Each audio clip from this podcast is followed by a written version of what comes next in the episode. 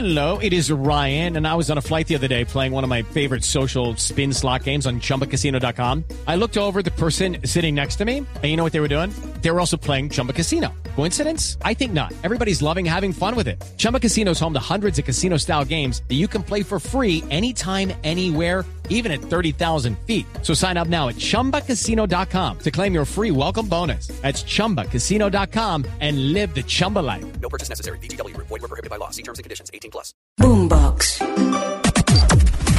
Las noticias del mediodía en Mañanas Blue. Vamos con las noticias. Comenzamos hablando de la masacre que se registró hoy en el departamento del Cauca. Desde allí las autoridades están informando que las disidencias de alias Iván Mordisco serían los responsables de esta muerte, de estas muertes de los cinco indígenas allí en el norte del Cauca. Las autoridades están ofreciendo una recompensa de 200 millones de pesos para dar con los responsables de este crimen. Esta es una información en desarrollo. En otras noticias, la Procuraduría pidió información sobre el proceso de extradición a Colombia de Jaime Sade, condenado a 24 años de prisión por homicidio, eh, un requerimiento que lo hace el Ministerio Público ante la dilación que se está presentando en el trámite para poder lograr su traslado al país. Juanita Tobar. Lo que la Procuraduría quiere saber es exactamente cuál es el estado y el proceso de la extradición de Jaime Saade a Colombia para que cumpla aquí la condena de 24 años de cárcel que le fue impuesta por el homicidio de Nancy Mestre en 1994. La Procuraduría indicó que este requerimiento es necesario ante las múltiples dilaciones que se están presentando en el trámite de esa extradición sin que se conozcan las razones claras por las cuales esta extradición no se ha materializado. La Procuraduría indicó que Saade Cormane, quien está detenido en este momento en una cárcel en Belo Horizonte, en Brasil, debe cumplir la pena en este país para que el juzgado pueda vigilar ese cumplimiento y además precisó que la condena impuesta no ha prescrito, tal como lo indicó recientemente el Tribunal Superior de Barranquilla. Juanita, gracias. Y en Bucaramanga se instaló el primer mecanismo regional de monitoreo al cese al fuego bilateral con las disidencias de las FARC, precisamente al mando de Iván Mordisco. Mateo. Sí, señor Miguel, buenas tardes. Después de que fuera instalado hace algunas semanas el mecanismo de monitoreo nacional entre las disidencias de las FARC y el gobierno, se instaló en las últimas horas el primer mecanismo regional. ¿Esto qué quiere decir?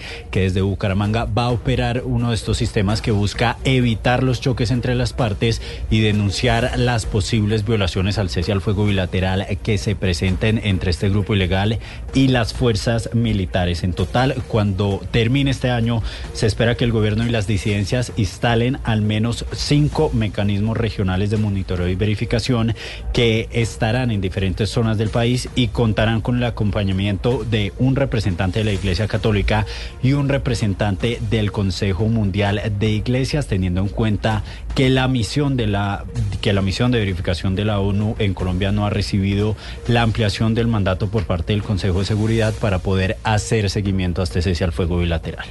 Muy bien, Mateo, muchas gracias. Y Pacientes Colombia envió esta mañana una carta al ministro de Salud, Guillermo Alfonso Jaramillo, para que se haga un análisis adecuado de la UPC y pidiendo también que se haga el pago de los presupuestos máximos de noviembre y de diciembre. Oscar Torres. Y es que en su carta formal, Pacientes Colombia aborda detalladamente diversas preocupaciones que tienen en relación con la actualización de la UPC para el 2024, la petición es clara, asegurar que ese ajuste sea suficiente para garantizar el derecho fundamental a la salud. Y es que Pacientes Colombia dice que a la fecha no se ha conformado todavía la comisión que va a definir cuál será el aumento de la UPC, por lo que le piden al ministro de Salud que esto se haga lo más pronto posible con el fin de conocer antes de que se termine el año cuál es el valor que aumenta ese indicador. Gustavo Campillo es, es vocero de Pacientes Colombia. Desde Pacientes Colombia hemos manifestado nuestra solicitud de manera urgente al Ministerio de Salud para que se defina la UPC con los criterios de suficiencia y bajo fórmulas que contemplen variables como factores epidemiológicos, mayores o, o mayores frecuencias de uso eh, de los servicios de salud. Otro de los llamados que hacen los pacientes es también que se paguen los presupuestos máximos de noviembre y diciembre. Todo esto porque podría afectar la atención de pacientes de alto costo, de enfermedades raras, VIH y otros que también se ven beneficiados con los medicamentos y tecnologías en salud que no están cubiertos en el plan básico de salud. Oscar, gracias. Hablamos ahora de la operación Éxodo que comienza para este puente festivo de la celebración de Navidad en la terminal de transportes de Bogotá. En la terminal del Salitre se espera movilizar cerca de 200 mil pasajeros este puente de Navidad que va a tener operación 24 horas allí en la terminal. Juan David Ríos, ¿cómo está el panorama? Muy buenas tardes. Hola, los saludo desde el módulo 1 de la terminal de transportes El Salitre aquí en Bogotá, precisamente porque muchos viajeros ya están con maleta en mano para salir a diferentes destinos en bus.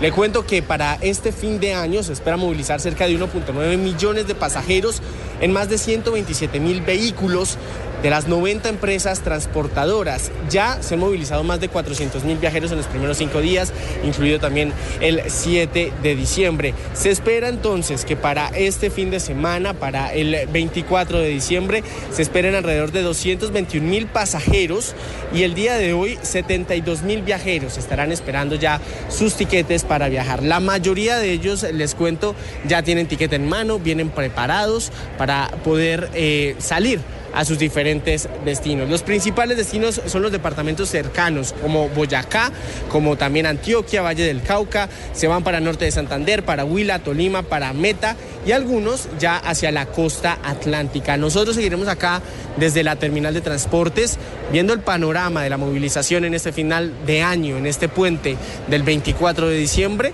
con toda la situación de los viajeros en la terminal.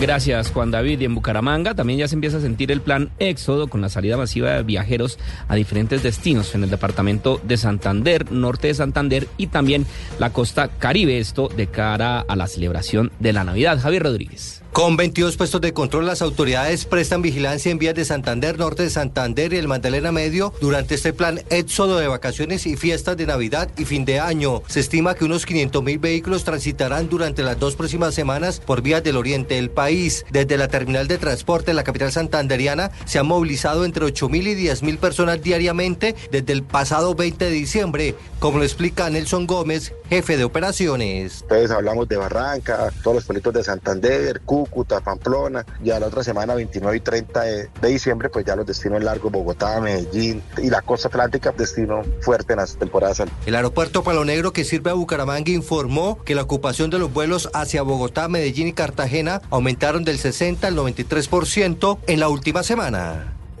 Gracias, Javier. Y todavía no ha llegado el año 2024 y los paisas ya van a tener que alistar el bolsillo porque el transporte público masivo y colectivo de la ciudad de Medellín va a subir 330 pesos el próximo año. Héctor David.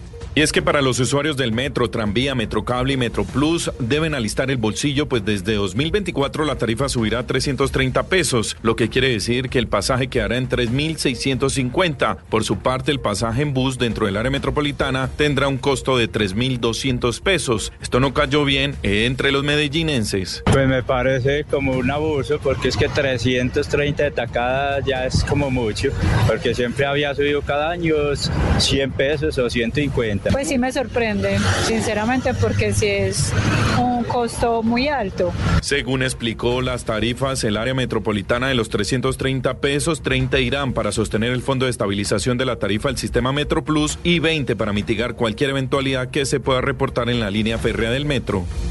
Gracias, Héctor. Y en pleno Pacífico colombiano, un helicóptero de la Armada persiguió por varios minutos a cuatro lanchas rápidas que transportaban más de cuatro toneladas de cocaína y marihuana con destino hacia los Estados Unidos. Lina Vera.